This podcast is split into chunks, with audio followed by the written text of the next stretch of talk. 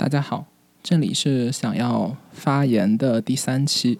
这一期的节目呢，我们来聊一聊人造雪的问题。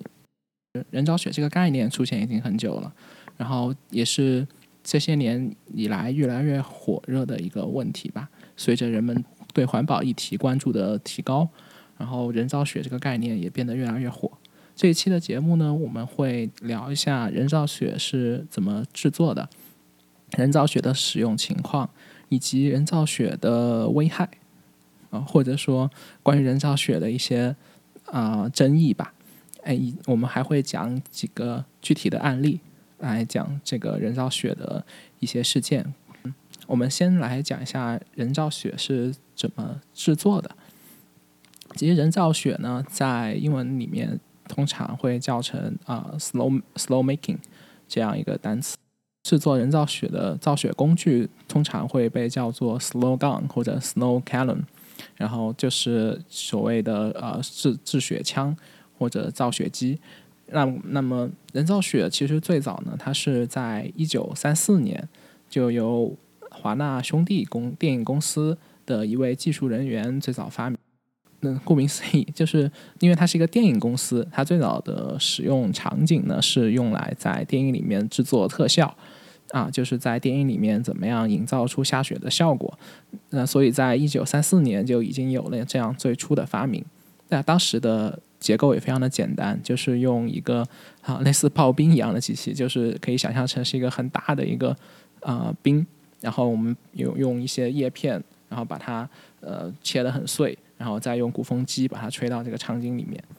啊，所以它和我们现在所说的这种制雪机其实是不一样的。呃，理论上来讲，它做的那个可能并不算是雪，而是一些呃小的一些，嗯，和造雪的原理还是不一样的。嗯，那么时间推进到一九五二年，这个时候就有了最早的在使用人工雪的一个呃一个地方啊，它的名字叫 Crosinger Catskill Resort Hotel。然后这是一家在纽约的一家应该是冰雪酒店，然后他们把它用来做做来什么呢？就是把它用第一次把它用在了滑雪里面。然后实际上到一九七零年代的时候，呃，和大规模的使用人造雪就已经开始了。这个时间到现在也大概有五十年了。啊，在这些西方国家会大量使用人造雪。那去制作人造雪需要什么样的一个过程呢？如果要去大规模的制作人造雪，还是一个比较大的前期投入。首先呢，嗯，有必须要找到水源。那有了，因为是制作人造雪是需要大量大量的水的，就是那一定要找到水源。通常呢，就是会利用周围的一些河流，或者是去建一些蓄水池。然后有了这些蓄水池以后呢，就会去建一些水泵站。那水泵站的作用是什么？因为大家知道，一般来讲，呃，这个雪雪啊滑道啊这些地方，滑雪场都是在深山里面，那么就是需要有这些水泵站给这个水加压，然后修筑管道，把这个水押送到可以去制作雪的地方。有了水泵站和那个水的运输管道了以后呢，还需要有啊空气站。空气站是用来做什么的？就是制作人造雪的过程，其实是一个模拟。造雪的一个过程，就是那我们可以想象，水是要怎么怎么才能形成这个雪呢？那一定是要有很多的空气来参与这个过程的，所而且这个空气必须要经过加压，那么就会有这个 air plant，我们可以把它叫成啊空气站或者气站，啊，他们所这个气站所做的工作呢，就是把呃空气给它加压，同样通过一个管道，然后输送到需要造雪的位置。那造雪具体的过程是什么样的呢？呃，如果知道那个天气现象的同学就知道说啊，这个造雪的过程呢，就是我们需要有其实是一个结晶的过程。那所以它是需要有一个呃晶核，然后有这个有了这个晶核以后呢，然后周围的像水呀或者空气的作用下就会形成雪。同样，人工造雪呢也是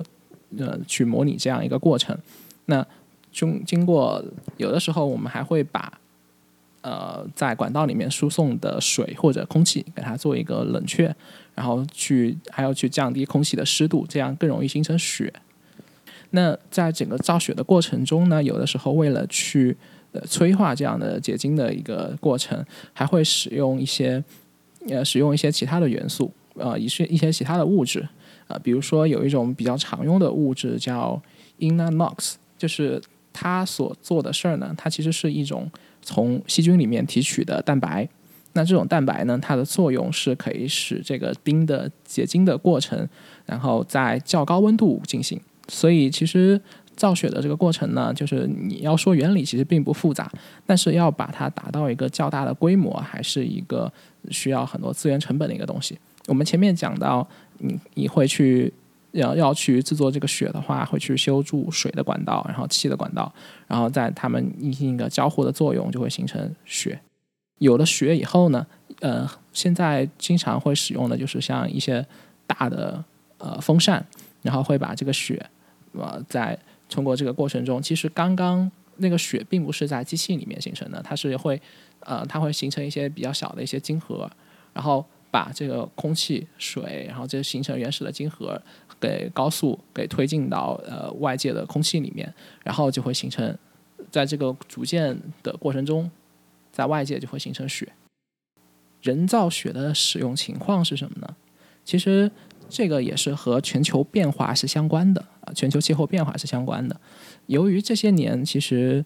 这个雪的数量越来越少，因为我们会发现，就是随着这个气候变化呀，就是不管是降雪的质量以及它降雪的时间都会越来越少，那直接就影响到了这些滑雪场他们去盈利的这样一个目的。就比如，其实滑雪场为了去真正去运营的话，它需要很多的前期投入，它需要去修这样的滑滑道，然后以及去修这样的电梯，然后还会围绕着这些去修一些设施，比如说像酒店呀，然后去建设道路啊，这样一系列的措措施。啊，有了这些设施以后，才能去经营一个滑雪场。但如果是呃雪期的直接减短，就会影响到他们的经济收入。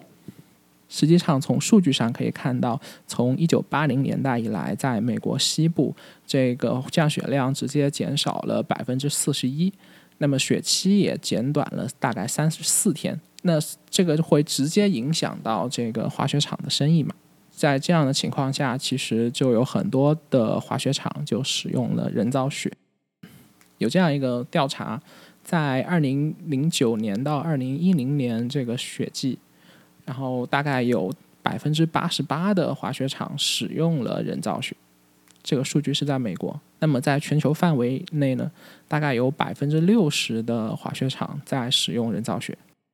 但是实际上这个过程依然是悲观的。我们看，我们看看到很多的报道，呃，尽管是在使用人造雪这样的。措施去延缓滑雪场经营衰败的这个程度，但是全球气候变化这个趋势是不可逆的，也就意味着说，有现在尤其是一些低海拔的一些滑雪场，由于现在降雪量的减少，他们很难再维持运转，然后也不是所有的滑雪场都有这样的呃雄厚的这个经济实力去修筑一些制雪的一些设备，所以这些场地其实都是在逐渐消失的。其实也有一个研究表明，可能在未来的五十年里面，像一些著名的滑雪胜地，比如说像犹他州，然后像 Nevada 这些地方，他们的这个房屋价格呀，以及他们地产的一个价值可能会降低百分之五十五，而且在海拔一 mile 以下的一些很多生意就会关掉。那我们讲了，其实治雪是一个。非常消耗资源的过程。那具体它要消耗多少资源呢？一篇意大利的呃论文，我们可以发现，其实要铺满一个中等程度的一个滑道，是需要大概两万立方米的水。两万米呃，这个中等的滑道有多长呢？大概有一千六百米长，那需要两万立方米的水。其实每铺满一公顷面积的滑道，我们就需要三千到四千立方米的水。那与此同时，不仅仅是水的资源，而且这个过程中也会消耗大量的电力资源。实际上，有很多的美国的滑雪场，他们超过百分之五十以上的能源消耗都是用来制作雪。也有一个数据表明，每制作一方米的雪就需要四千瓦时的能量。所以这也是滑雪场最为人诟病的地方，就是一些环保人士会认为，去维持这样的一个滑雪场，尤其是大量使用人造雪的一个滑雪场，你需要消耗大量的资源，从水呀、从电力啊得到这样的资源。而且，其实这不仅仅是一个资源消耗的问题，呃，制作使用人造雪还会有其他的弊端。首先，我们知道去修筑这样的蓄水池。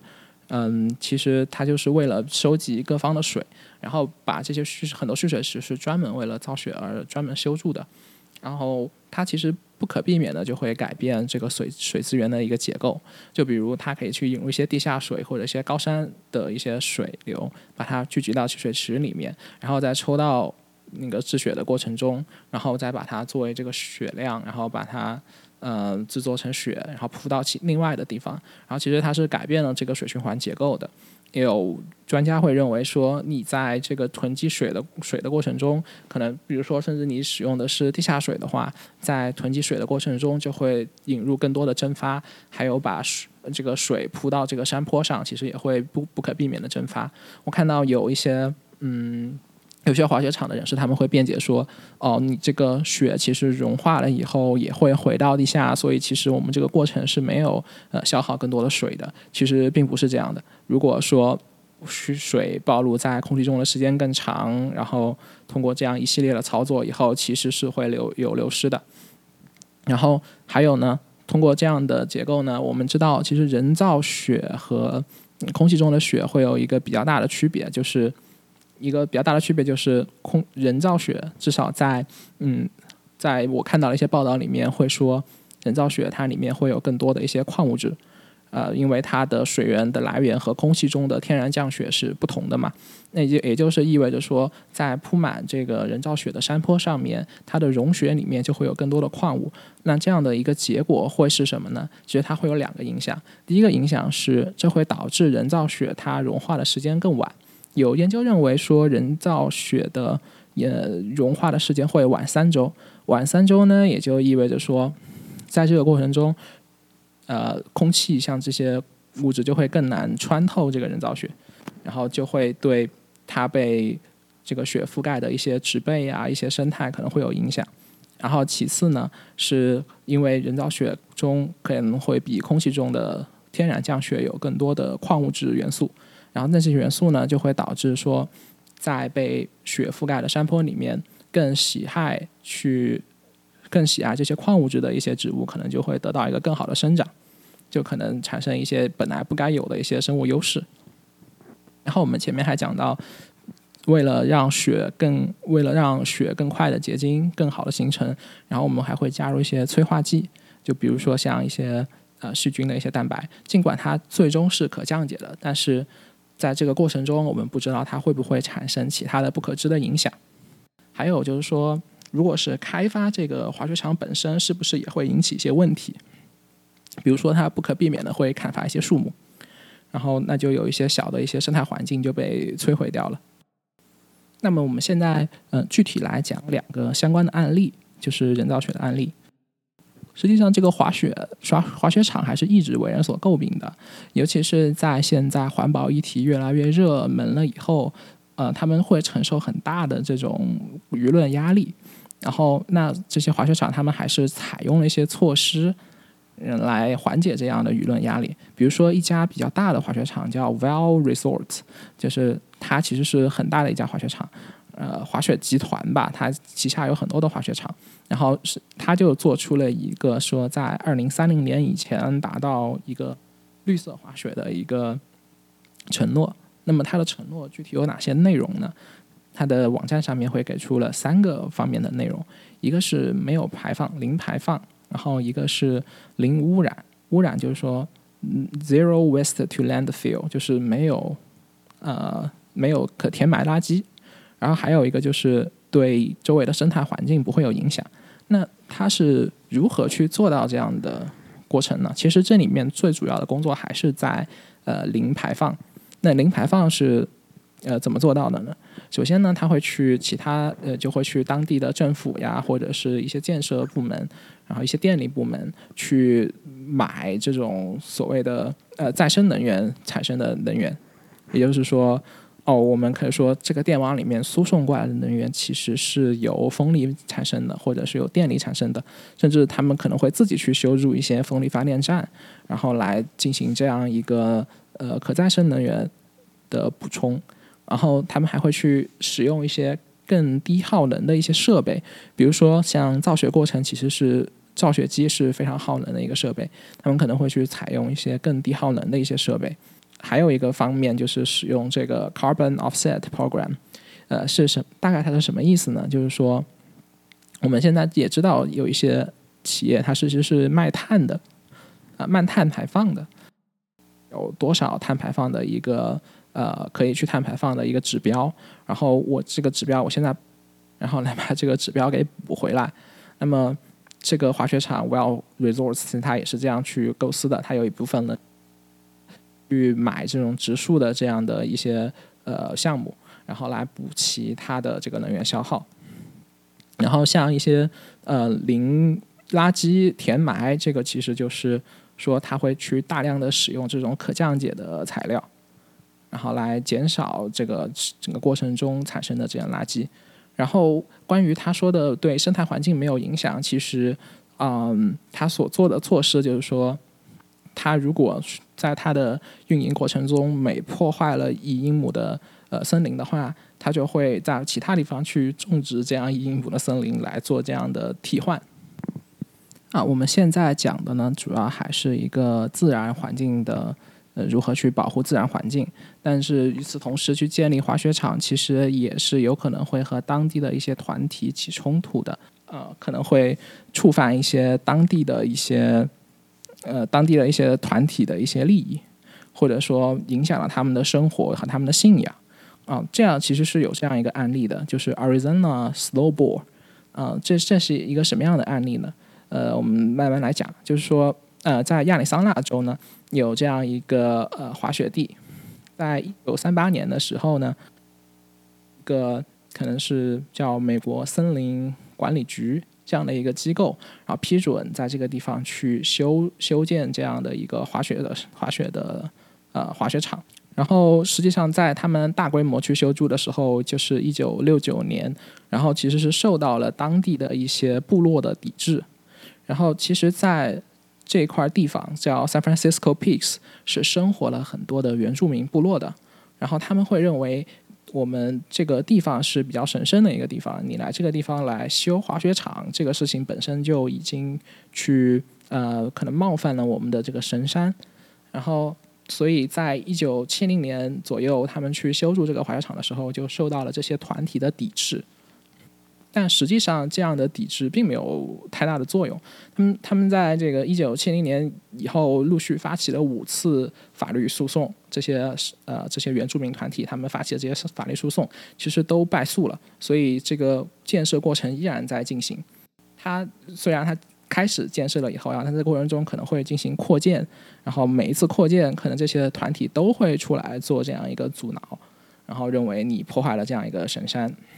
由于这些这诉讼可能大概都已经失败了，甚至一度是到二零零九年的时候，这个诉讼打到了最高法院，然后最高法院的裁决依然是允许这个 Snowball 集团对这个地方进行开发，甚至在这个过程中，我看到一个比较呃比较冒，我觉得很冒犯的一个说法，就是嗯，因为。为什么这些当地的少数团体，他这个原住民团体，他们会认为这个山不可侵犯呢？呃，因为这个山在他们的这个文化里面，就是不仅仅是一个少数团体啊，因为有很多的呃原住民团体嘛，就是 Navajo 或者 Hopi 或者是 Apache，然后这样是都是很多很多的族，然后他们都会认为说这个山是神圣的，呃，因为他们会对它进行一个宗教活动，嗯，然后你这样的大规模的建筑会影响到他们进行这样一个宗教的仪式。然后其中，所以但其实中间还有一个说法，就是他们呃建设方用来反驳的说法，还说哦，那我们修了这样的一个呃电车了以后，电缆了以后，呃缆车以后，你们是不是就更容易去啊朝圣了，对吧？啊，我觉得这个说法其实还挺冒犯的，就是说哦，我们去修了路，我们修了这种呃能让你直接上到山上的这种缆车，你就更好的去朝圣了。这种想法就，唉，我我不知道怎么评价。那然后还有还有就是他们后来可能在这个滑雪场后来使用人造雪以后，这个问题变得更加的严重。为什么呢？因为其实这个雪场它使用的人造雪，甚至很多是那个所谓的污水处理的雪。啊，污水处理过的水，然后用来制作人造雪。那这样可能你从环保的角度上来讲，哦，啊，是的，这样可能更加的环保，对吧？但是从这个从这些当地的这个原住民他们的想法上来看，就是你这个是生活使用的污水。啊，虽然你说把它用来再净化了，然后再处理了，后来又把它降到雪，你做成雪，然后又铺在我们的神山上面，啊，这样的行为也是非常非常冒犯的一个行为。但是最后他们。的抵制也并没有什么用，啊，这样依然还是在进行。那实际上这牵扯到了另外一个问题，就是为什么他们这些原住民的抵制都没有用呢？你可能会认为他们是少数团体，对吧？就是呃得不到尊重。然后还有一个原因也是因为。很多的城市，很多的像这样的滑雪小镇，它的绝大部分的经济都是依赖于这些滑雪场的。这些滑雪场的运营能够提供大量的工作，然后能给当地产生大量的税收，所以他们其实当地政府也是非常支持这样的滑雪场的建设的。所以其实注定这些可能这些原住民就很难去取得这样的一个法律诉讼的胜利吧。好，那么我们大概讲，我们来回顾一下，我们大概讲了说人造雪是怎么制作的，然后人造雪的使用情况，人造雪可能的一些啊危害，然后以及现在的一些讲了两个案例，怎么样去制作更环保的一个人造雪，以及一个可能会对当地的呃文化造文化团体造成一个影响。好，我们的干货部分就讲完了，接下来是个人感想的时间。首先呢，呃，我们其实不知道说，我很多时候我在生活的时候，我们都会我都会去怀疑说，我不知道我的日常行为到底会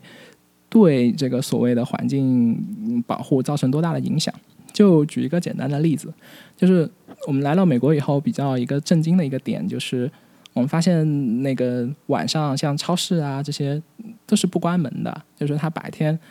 它的晚上运营的时候，整个店里面除了没有店员以外都是灯火通明的，这样就 最开始还觉得是挺震惊的。那这样也太浪费了，对吧？但是实际上这就是这个社会的一个现状。就是我要表达的一个点就是。我们当我们生活在这样一个社会的时候，很多的浪费、很多的不必要的消耗，是在你不知道的时候就已经产生了。就是你在你白天去商场购物的时候，不会去想到说，可能为了维持这样一个冷鲜的环境，然后为了保持这个冷链，我们消耗了多少的资源，然后才能够去搭建出这样一套复杂的体系。然后甚至说，嗯，在那个疫情以后，由于我们去点外卖呀，这种事情也变多了。然后其实。在美国，你要去维持这样一个餐馆的一个正常运营，也是有大量的碳排放的消耗的。可能有的时候我去反思自己的生活，可能我的生活中没有什么碳排放。对，我也开电车，我我住的也很小，然后我也不去啊买很多东西，也没有几乎没有什么个人的生活垃圾。然后这种生活，其实我以为我的碳排放量可能很低，但实际上。我如果出去吃饭，或者是我就生活在这个地方，然后去使用一些供暖，然后这样这样的一些措施，生活在这样一个社会里面，本身就已经产生了大量的碳排放，或者是大量的资源消耗了，但是自己是浑然不觉的。啊，然后这个就是一个感想，然后其次还有一个感想就是，我们现在去考虑这种环境保护呀，其实有两种思路，一是说我们使用清洁能源。然后就去替换以前一些比较脏的能源，然后这样我们就能保护环境了。然后还有一种思路就是，我们是不是就不要去滑雪就好了？那那也是一种思路，对吧？如果是用最激进的思思思考程度是什么样的？我们知道这些滑雪场它去使用人造雪，其实是需要大量的资源消耗去做这样的建设的。那只要说你现在去滑雪的人，我们不去滑雪了，他一算哦，我们不是很划算，那我们就关掉这个滑雪场了。那这个东西它既不会去产生更多的资源消耗，然后也不会去污染环境，呃，问题就解决了。但实际上是不是这样的？就绝大多数人们可能还是会希望自己的生活不受影响。那么，为了让，因为随着气候变化的持续，为了让生活不受影响，我们就必须不断的去投入更多的能呃能源，然后使用更多的人造雪这样的消耗来维持我们这些滑雪场的运转。然后同时呢，要去想办法去。找这些清洁能源，这其实其实这个时候想起来也是一个挺矛盾的，就是而且这个不仅仅是去维持现在生活的问题，还有一种还有一个思路就是。也有很多的一些新的地方，我们曾经是没有滑雪习惯的地方，是不是因为有人造雪的这种技术了以后，我们就可以去呃更好的去推广这些冰雪运动，然后就去让更多的人去滑雪。但这个过程中，我们产生的一些像资源消耗、水资源的消耗、电力资源的消耗，以及对于生态环境的破坏，呃，然后我们怎么样去计算这样的一个成本呢？这个其实也是一个比较难去回答的一个问题。嗯，好，我们今天的节目就到这里，谢谢大家。